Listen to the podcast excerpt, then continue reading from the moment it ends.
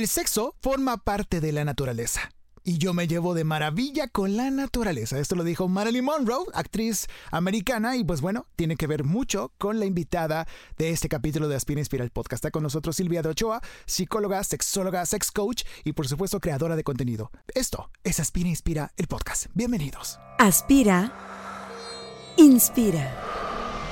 Un podcast para aspirar y respirar. Bienvenidos los creativos, los artistas, los emprendedores, los creadores, los que utilizan más el hemisferio derecho, los que hacen y luego deshacen, los que se equivocan y vuelven a empezar. El podcast que tienes que escuchar si no sabes qué estudiar, qué curso tomar, qué proyecto emprender, qué afición comenzar. El podcast de Inspiral. Aspira, inspira. Con Freddy Gaitán. Llegó el momento de inspirar.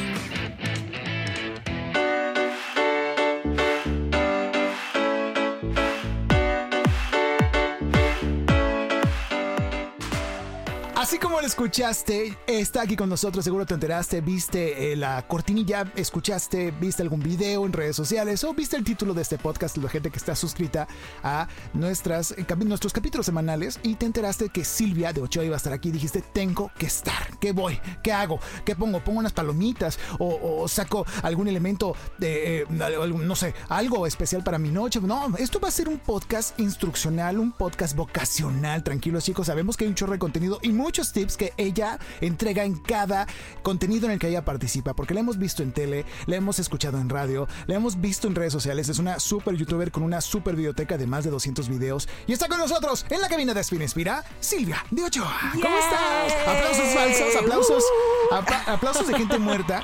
Siempre digo porque, porque sí, o sea, es gente que Cierto. probablemente ya no está en este mundo, pero bueno, nos acompañan con sus aplausos y eso es muy bonito. Y pues Silvia, ya queríamos tenerte, yo ya te había conocido, ahorita te platiqué fuera de, de- de cabina y dije, Silvia, quiero conocerte, quiero que nos platiques un poquito de tu chamba, lo que has hecho, el cliché y los tabúes que hay dentro de tu chamba, porque por lo general mucha gente piensa o pensará muchas cosas de este capítulo y ese paradigma que tú te has encargado de romper, quiero que también lo rompas en este espacio que es Aspin Inspira y que nos platiques cómo te has sentido, cómo ha sido para ti tu trabajo, cómo ha sido para ti toda tu chamba como sex coach, como terapeuta sexual, como comunicóloga. ¿Cómo estás, primero que nada? Ay, ¿Estás muchas bien? gracias, Freddy. Bien contenta porque eh, casi siempre es como sentarme a platicar de penes y vaginas. Exacto. y ahorita es como que, ok, No vamos a platicar. penes y vaginas. Sí, no, es que la verdad, sí. Es la verdad. Pero eh, platicar desde otra perspectiva y que Ajá. no te creas, hay muchas personas que quieren saber también cómo es el camino, ¿no? Que Sí. se tiene que recorrer para llegar a, a este lugar. Eh, agradezco muchísimo la oportunidad para que vean que está interesante y en la sociedad en la que estamos incluso es todo un reto. Sí, totalmente. Y más porque estamos grabando esto desde Monterrey, así es. No estamos aquí casados con nuestros primos y primas, pero sí es una población, es una, es una comunidad, es una sociedad un poquito más cerrada que el resto del país. Que eso te ha tocado a ti, tú que has crecido aquí en Monterrey. Totalmente. Si nos vamos a dos décadas atrás, eh, para empezar, yo crecí en una escuela de monjas. Entonces, ¿Qué? hágame usted el favor. No, pero te la cuento. Yo quería ser monja. ¿Qué? Sí, sí, sí. O sea, yo sé que suena un poco extraño, Ajá. pero yo era eh, de las que cantaban Dominique, Nique, Nique, y, y creía que estaba el llamado a seguir el servicio del Señor. Ya después me di cuenta que señor era el que yo andaba buscando. Era otro señor. era otro señor. No era precisamente el señor de los elotes, era otro Este, señor. Era otro, más interesante, pero Ajá. fíjate que este la vida te va poniendo como cierto camino a seguir porque es como el que es el lógico a seguir, ¿no? Sí. Te tienes que eh, regir por las normas sociales, por la moral, por la religión, entonces Claro. era como, pues por aquí, aunque siempre había la espinita de, ay, ¿qué más hay detrás de aquello que incluso ni siquiera conocía? Porque Exacto. llevándolo por una vida de la religiosidad, pues sí era como muy cerrado, era eh, todo muy misterioso Claro. y fue, creo, lo que más me atrajo. Ok, te atrajo todo eso y te llevó por un camino diferente al que Sí, tus papás a lo mejor pensaban. Tus papás saben a lo que te dedicas, saben lo que haces. ¿Qué opinan tus papás, primero que nada? Fíjate que eh, mi padre, eh, que en paz descanse, Ah, alcanzó a ver mis inicios de esto y recuerdo que me decía, mijita, me da mucha pena, pero no puedo. Yo le paso tus videos, esos no los puedo ver cuando tú estás hablando de esas cosas. Yo no me imagino que tú andes así haciendo y yo así como que, pues síguele pasando, síguele pasando porque no va a parar. Entonces, este, sí, era difícil para él, principalmente como la figura masculina, pero siempre fue muy impulsor de mis sueños. Entonces, yo agradezco hasta el cielo que nunca me detuvo, que a pesar de que yo sí estaba muy decidida alrededor de los 15 años a consagrarme, es que es en serio, Freddy, yo estaba súper creyendo que me iba a ir por la vida religiosa, entonces cambiar así drásticamente, totalmente, fue algo que a toda mi familia le llamó la atención. A decir verdad, no fue algo que yo hubiese planeado desde pequeña, pero se fueron dando las cosas por ese rumbo porque traía yo la espinita. Entonces, este, la familia me ha ayudado bastante bien. Uh, creo que soy la única de puros hombres, tengo puros hermanos hombres, entonces. ¡Wow! Eso también de alguna forma ha sido como un poco fácil. No, no, con tus hermanos no platicas obviamente de estas cosas. Fíjate que soy la mayor, entonces hay un cierto grado de respeto, pero al principio era como nadie habla del tema. Sí ah. sabemos que Silvia habla de eso, pero no decimos nada. Y ahora es como, eh, este, ¿cuánto cuesta el juguetito ese, güey? eh, ¿no tendrás por ahí algo que me regales que me pueda untar y que sepa rico? claro. Sí, entonces ya, digo, pues después de tantos años se abrieron ellos a poderme ver con esa naturalidad, porque sí cuesta trabajo, ¿no? Sí, sí, sí. Y como comentábamos fuera de cabina, pues realmente sí ha sido complicado ver la transformación de nuestra generación, la gente pues que, que, está en sus 30, en sus 40, en sus 20 todavía, en la nueva sociedad que hay, las nuevas tecnologías que hay y también esta nueva apertura de también aceptar a los otros, eh, ahora sí, eh, los intereses L, eh, ¿cómo se llama? L, LGBTQ, o sea, todo ese tipo de, de subculturas y, y, también decisiones que tiene la gente, pues también aceptarlas, hacerlas partes naturales de nuestra sociedad. Incluirlas. Incluirlas, esa es la palabra que estaba buscando, incluirlas, en incluir y, hemos ido cambiando y yo he visto ese crecimiento y lo he visto en mi gente y lo he visto en mucha gente que conozco aquí en Monterrey que nos hemos abierto a eso y es muy bueno que la sociedad haya cambiado. No está en su punto más alto todavía de aceptación y apertura, pero tú Silvia es, eres un pez que a lo mejor eres como, no sé, ¿cómo te explico? Un pez espada que está dentro de un estanque de peces normales, ¿no? O sea, llegas para alborotar un poquito, pero decirles, a ver, se puede hacer esto, se puede hacer esta otra cosa, se puede funcionar nuestra vida sexual de esta forma. Y ha sido complicado, supongo, para ti crecer en todo esto. Para empezar, eres comunicóloga, primero que nada. Sí, fíjate que... Eh, Después de la escuela de monjas, abandonaste la sotana y te voy a ser comunicóloga, papá. Sí, fíjate que fue algo muy interesante porque se me dio la oportunidad de estudiar dos carreras a la vez. Oh. Estudié licenciada en Ciencias de la Comunicación, que muchas personas no saben que soy comunicóloga, egresada de la uni, eh, y muy, muy contenta con esa este, elección. La verdad es que para mí la comunicación, que si lo vemos, tiene mucho sentido el por qué eh, los medios también me apasionan demasiado. Entonces, este, ha sido súper atinado. Y al mismo tiempo, mi padre en aquel momento me decía, oye, este, ¿qué tal si tú y yo estudiamos psicología juntos? Y yo, pero yo ya estoy estudiando comunicación. Me decía, pero pues tú y yo, tú puedes. Y resulta que así fue. Eh, el gancho fue que mi papá estudió literal. Fuimos compañeros de banco. O sea, fue así como mi papá en la otra fila y diciéndome en la salida de que, eh, este, no me puedes hacer la tarea. Y yo, eh, qué bañados.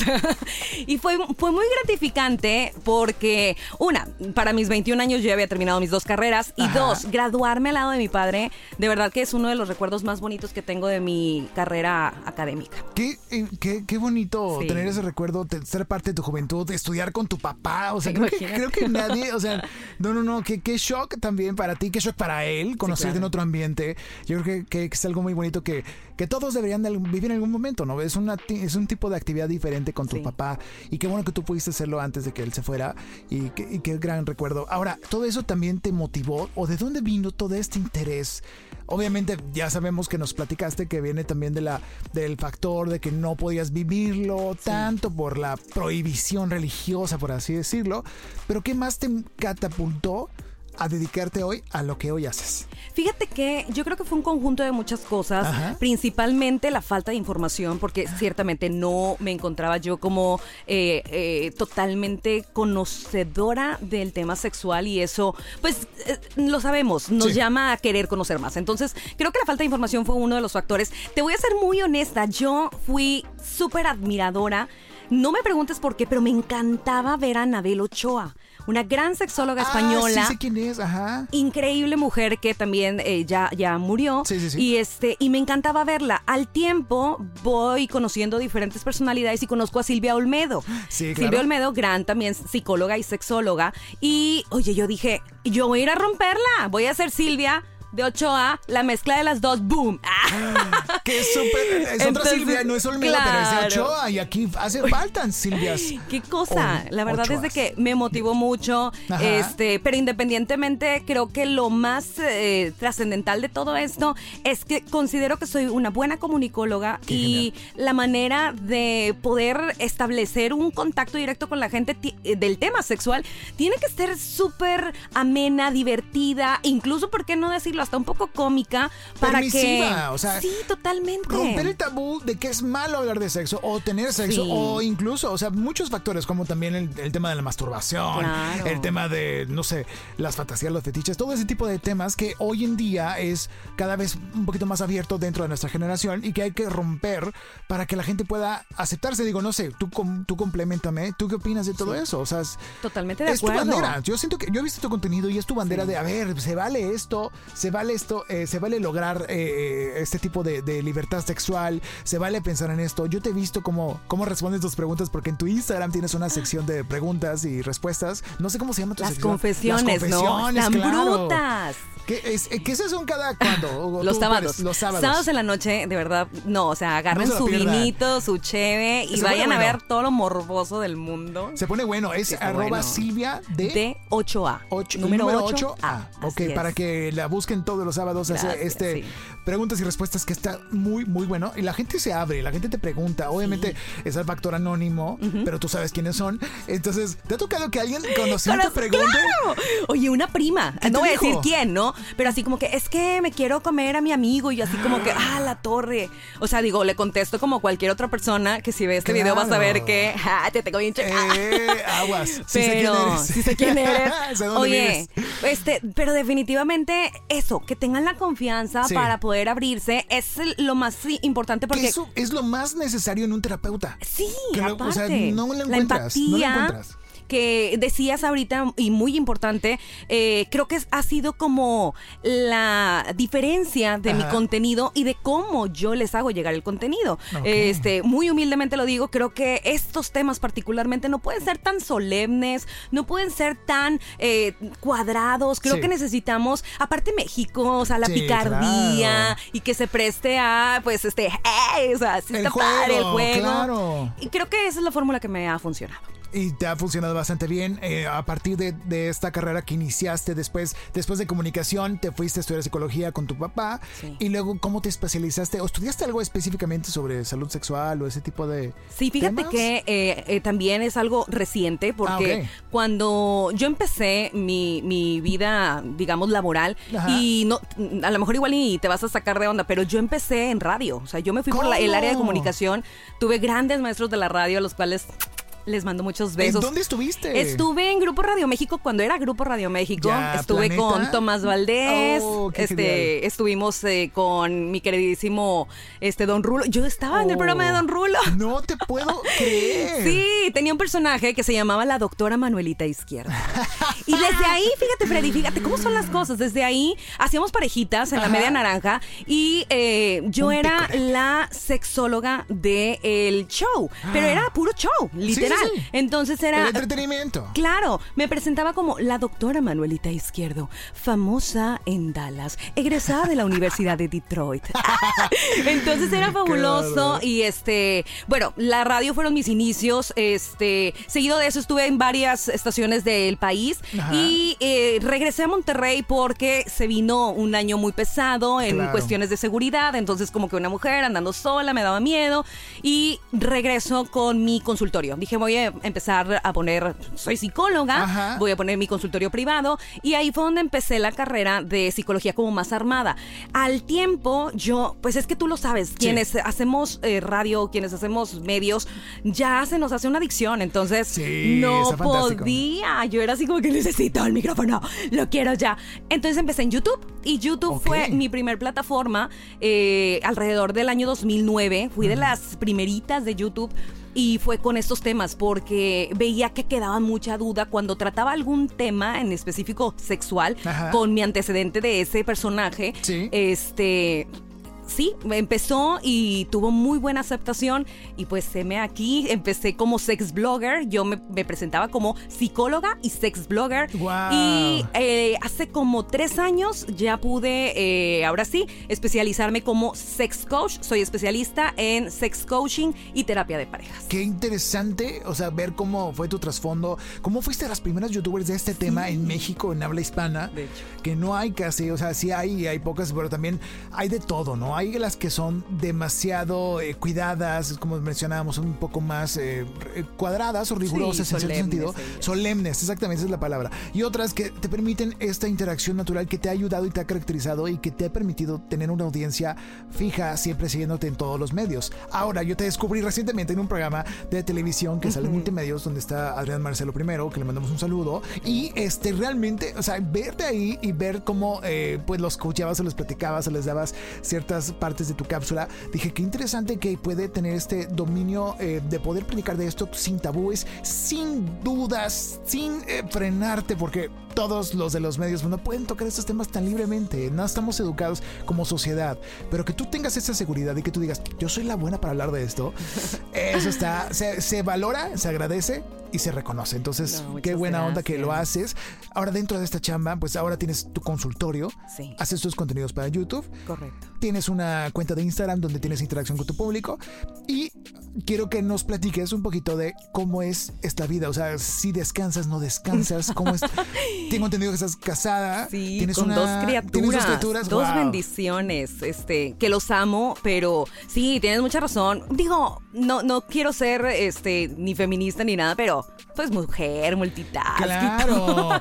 Este, hemos tenido que aprender a balancear todo, ¿no? Definitivamente. Sí me considero una mujer que no puede estar quieta, entonces eso me ha ayudado muchísimo, pero sí también soy ama de casa, tengo a mis criaturas, tengo un niño de nueve años y otro de dos, que es una pulga impresionante.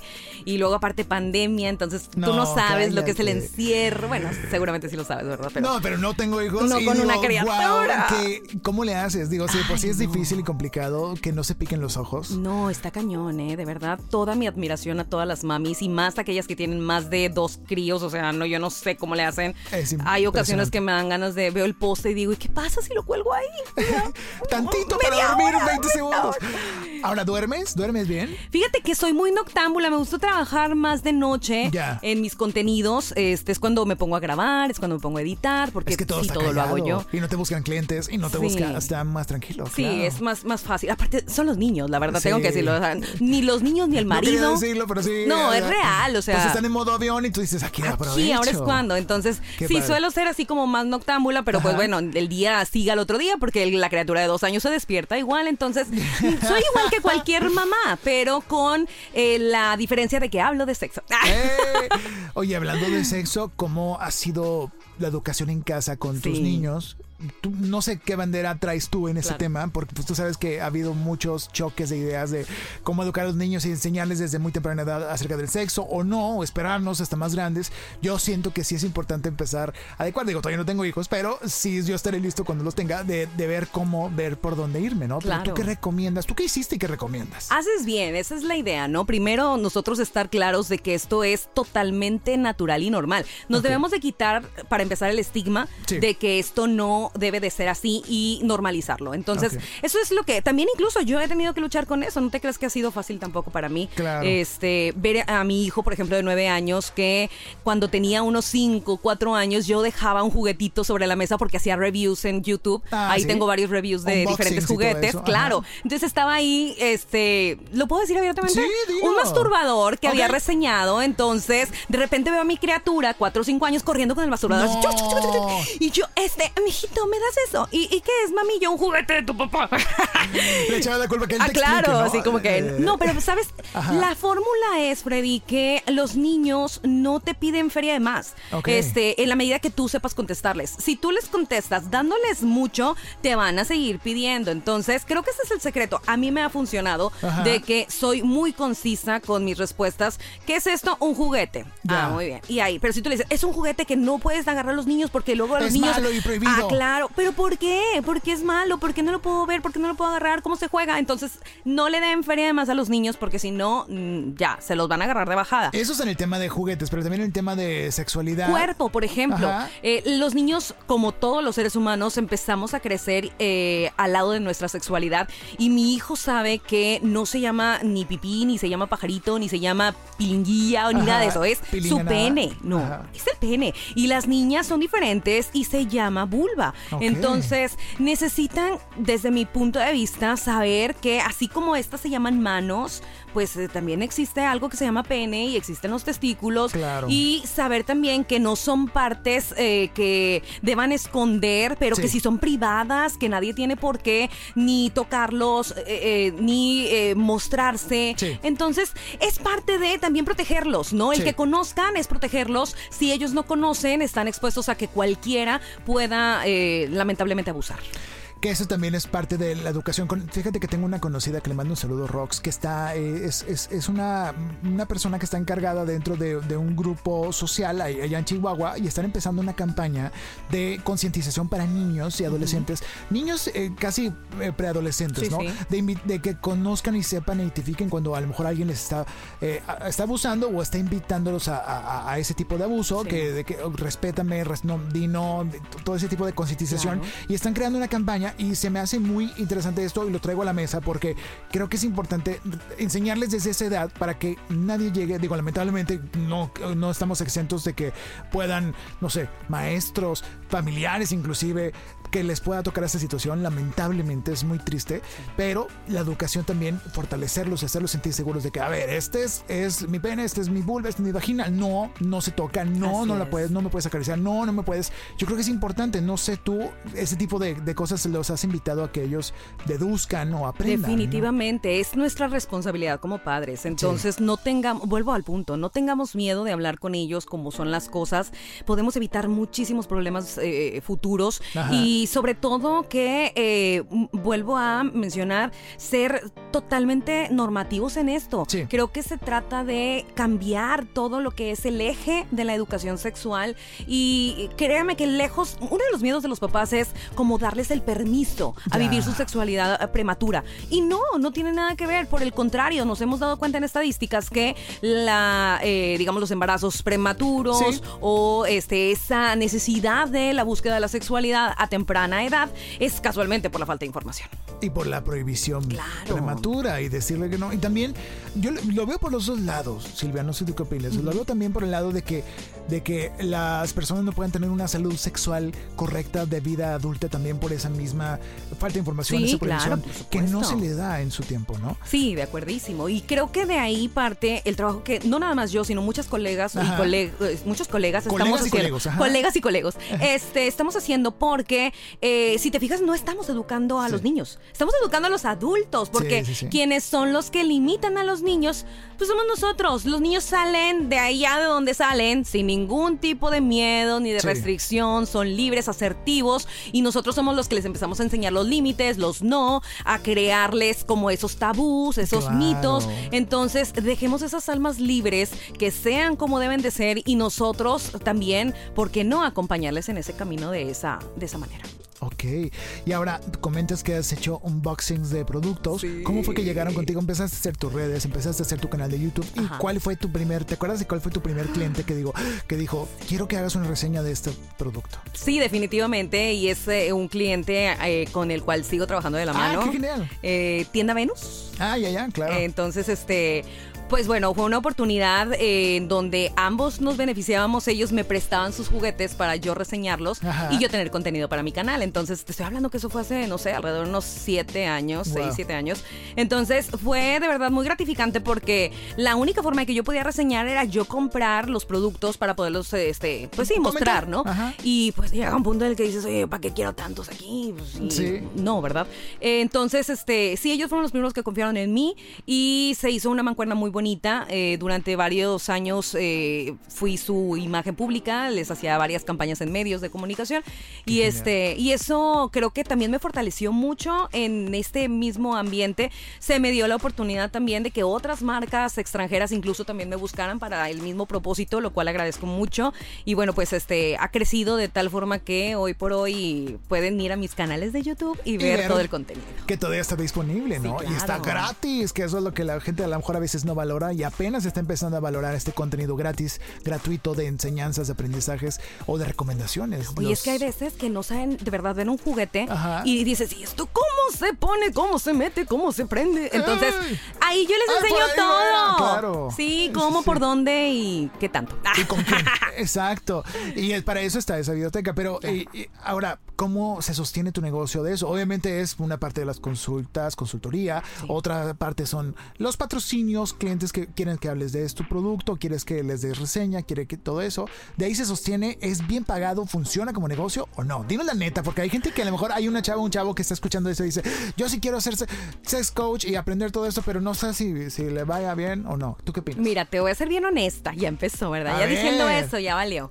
Este, sí hay mucho amor al arte. Puedo decir que quizá tengo a lo mejor unos dos o tres años en donde veo un poco del beneficio del trabajo durante los pasados 10 años. Wow. Entonces, este, esto ha sido eh, mucho eh, querer hacer algo por cambiar, in- eh, lo menciono nuevamente, eh, el concepto de la sexualidad. Ajá. Pero ahora, ya con mis redes más, más crecidas, más fuertes, sí se han dado algunas oportunidades, algunas O sea, oportunidades. estás cosechando lo que Empieza, sembraste. empieza poco a poquito. No puedo decir que estoy en el mejor momento, pero creo que estoy en el mejor camino. Entonces eso me ha servido. Pero sí te puedo decir que mm, lo fuerte y es donde yo sí motivo a quienes tienen la iniciativa es eh, mi consulta terapéutica. Definitivamente. Mis pacientes son los que me sostienen, que por cierto los amo por confiar eh, así en mí. No nada más veo casos de sexología, Sí. también veo muchos casos emocionales. Soy psicóloga, ¿En serio? entonces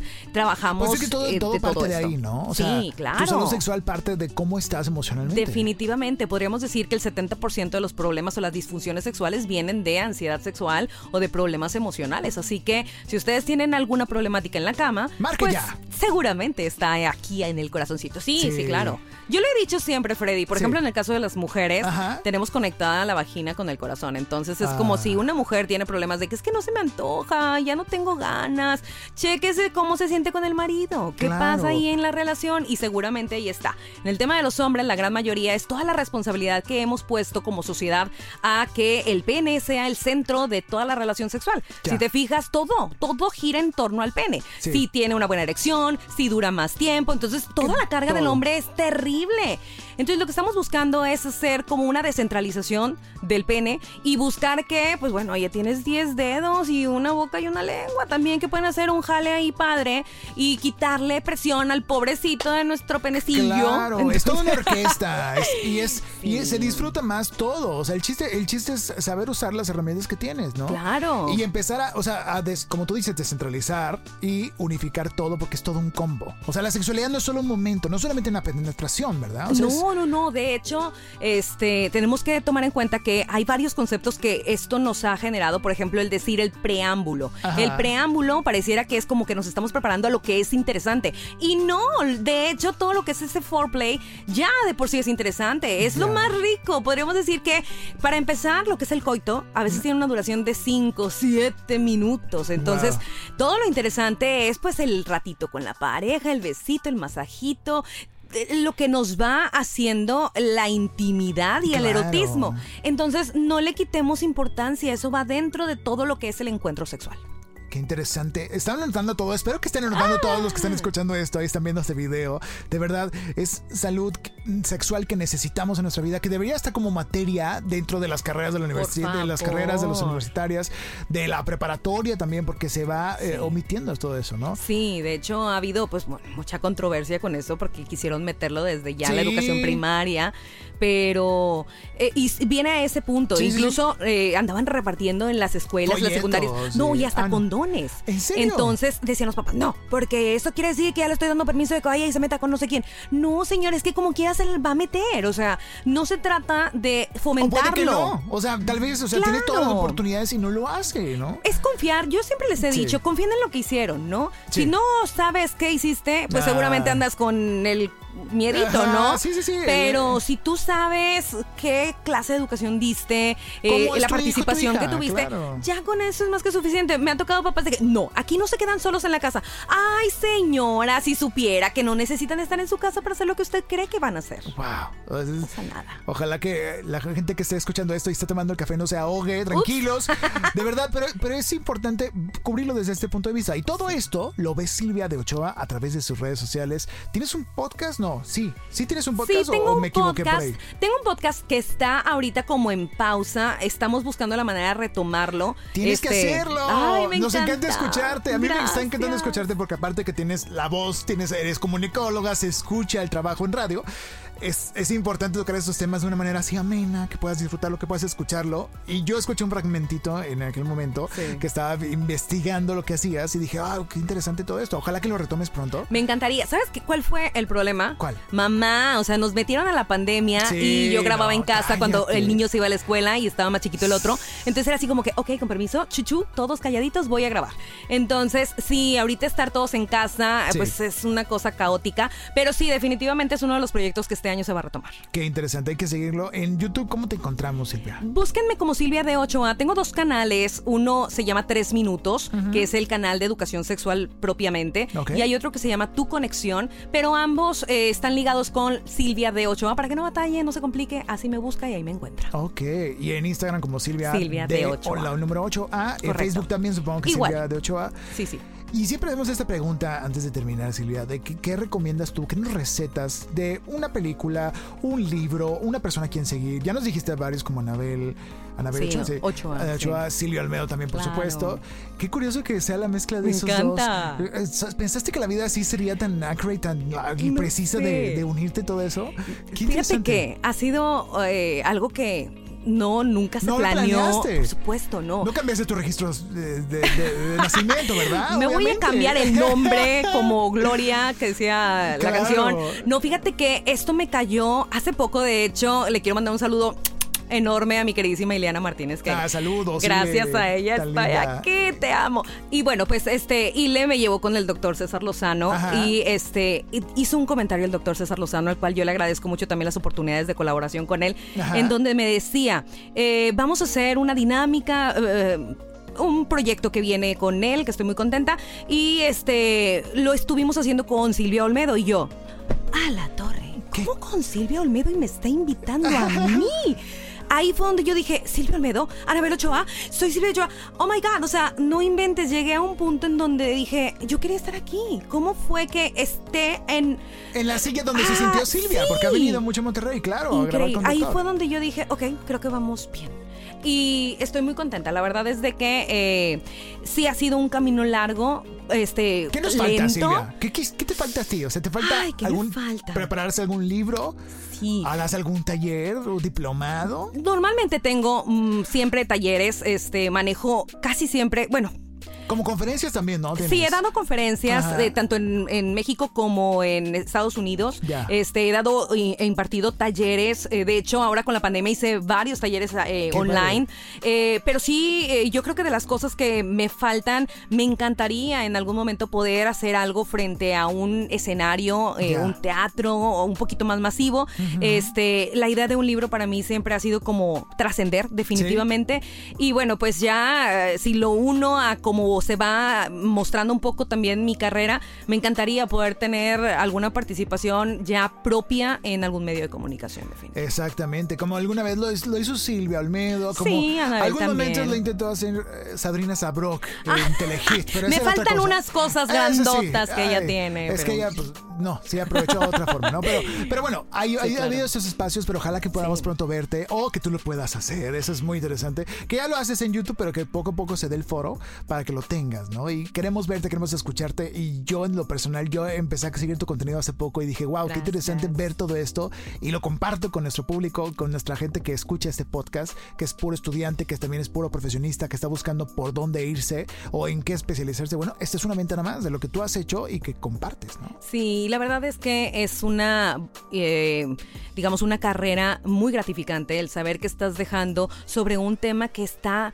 tan bebecito en un sentido figurado, porque no es nada nuevo, pero que está apenas siendo escuchado. El tema sexual está en auge, está en boga, estamos creciendo demasiado y por lo mismo se necesitan más voces. Entonces, siempre voy a ser partidaria. Me, buscan muchos chavos. De hecho, hace ratito me, buscaba una chica y me decía, es que yo quiero hacer lo que tú haces, quiero ser como tú. Y yo no tengo reparo en poderles decir hasta en qué escuela estudié para que vayan y busquen las opciones. Claro. Porque de eso se trata, ¿no? De que crezcamos como profesionistas para que entonces entre más erradiquemos todos estos tabús. Exactamente, y para eso pues están tus redes sociales, están tus contenidos y pues esperamos seguirte de la pista de todo lo que viene Silvia. qué honor y qué gusto platicar contigo. Este, un último aprendizaje que le puedas dejar, un, último consejo que le puedas dejar a, la gente, ¿no? Sobre su salud sexual o algo. Me encantaría, fíjate, ahorita retomando que decías que qué les puedo yo aconsejar. este, fíjate que así propiamente algún autor o algún libro, no, pero sí les voy a decir que el secreto de la sexualidad saludable es siempre trabajar a nivel personal en tu autoerotismo y una de las formas en que, por lo menos con mis pacientes, ha funcionado muchísimo es la literatura erótica. Ah. Entonces yo recomiendo que busquen busquen siempre tener un librito de literatura erótica. Eso ayuda muchísimo para generar mayor líbido, para hacer que eh, la pareja también pues fantasee más, busque tener mayor creatividad. El asesino silencioso de las relaciones de la monotonía, señores. Entonces, siempre estarnos alimentando de esto va a ayudar un montón. Y creo que la lectura ayuda para crear muchos escenarios, así que definitivamente cualquier libro de literatura erótica va a hacer la diferencia en su vida sexual. No solamente que hay más libros aparte de eso. Hay muchos más, señores. no nada más está Grey. Búsquenlos, búsquenlos. Y qué, interesante todo lo que nos comentas. Yo creo que a todos nos sirve, a todos los adultos que escuchen este podcast, porque es por gente adulta. Y pues bueno, gracias por este espacio, gracias, por abrirte con nosotros, Silvia. Con esto nos despedimos de este podcast. Gracias a Silvia de Ochoa, gracias a Ileana Martínez que nos ayudó a enlazarnos en toda esta entrevista. Y con esto nos eh, terminamos este episodio. Gracias a ti que estás escuchando Aspira Inspira. Recuerda, Aspira Inspira es el espacio vocacional, es el podcast vocacional por excelencia para toda la que está buscando qué curso tomar, qué camino empezar a desarrollar, qué proyecto emprender, es el podcast para los creativos de frente y detrás de las cámaras, frente y detrás de los micrófonos, frente y detrás de la computadora, que buscan eh, mejorar, encontrar un camino profesional, trascender en sus propios proyectos con mucha creatividad. Así que yo me despido, yo soy Freddy Gaitán y nos escuchamos en el próximo capítulo de Aspira Inspira el podcast. Hasta la próxima. Acabas de terminar un episodio más del podcast Aspira Inspira, el podcast para creativos. Para creativos. O de los que quieren serlo. Escucha los demás episodios en Spotify y Apple Podcast. Esta es una producción de Freddy Gaitán en Inspiral México. Visita www.inspiral.com.mx.